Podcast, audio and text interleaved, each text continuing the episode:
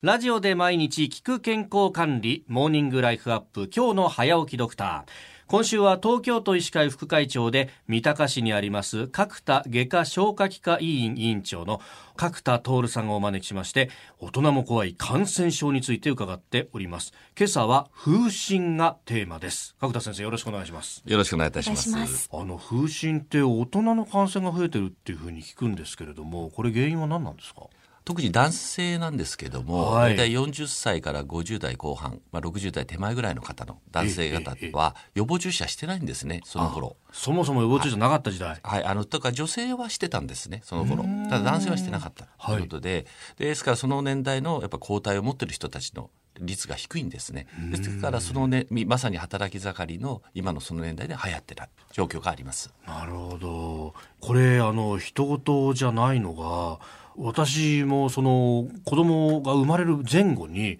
必ずこれ受けとけよって妻がですねお医者さんのところ行って調べてこいっていうふうにで調べに行ったことがあるんですよ。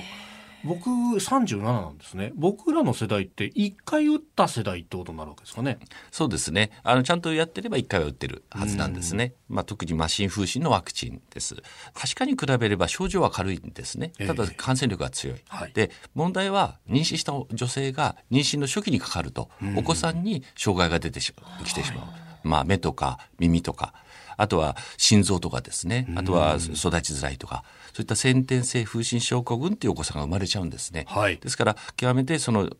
重要なことですねうんこれその歴史を紐解くとその女性だけ打っていた時期それから男性は1回しか打たなかった時期ってこれ何か理由があったんですか？やはりあの最初の頃は風疹はそのあまりそんな重症な病気じゃないっていう認識もあったかもしれませんですね。えー、今やって症状も軽いしでそのうちだんだんワクチンができてきましたけど、はい、その最初はなかなかその、まあ、いろいろ財政的なものもあるんですかね。あやっぱりそこもあったわけですかね。であの女性しか打たなかった。でそれの後やっぱり今の先天性不症候群を含めて男性その世帯全体を守らないと女性を守ることができないということでワクチンが全員にやるようになったということですね。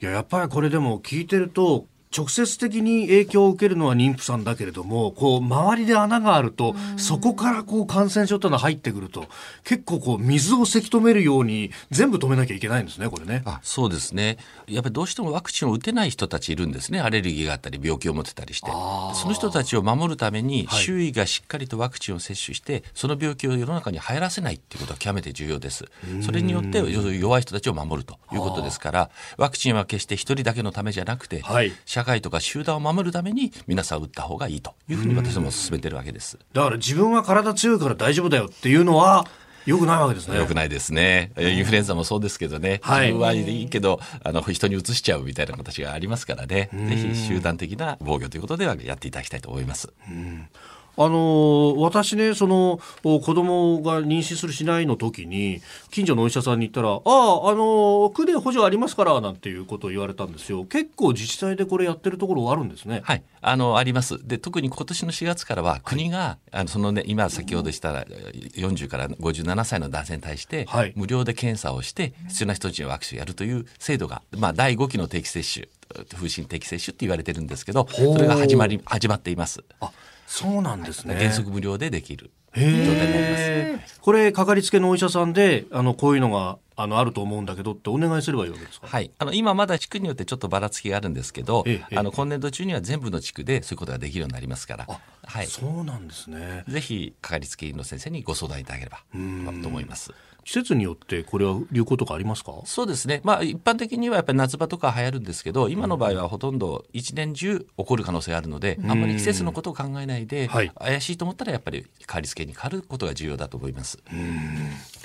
えー、ということで、えー、大人も怖い感染症今日は風疹について三鷹市にあります角田外科消化器科医院院長の角田徹さんに伺いました。先生明日もよろしくお願いいたします。よろしくお願いいたします。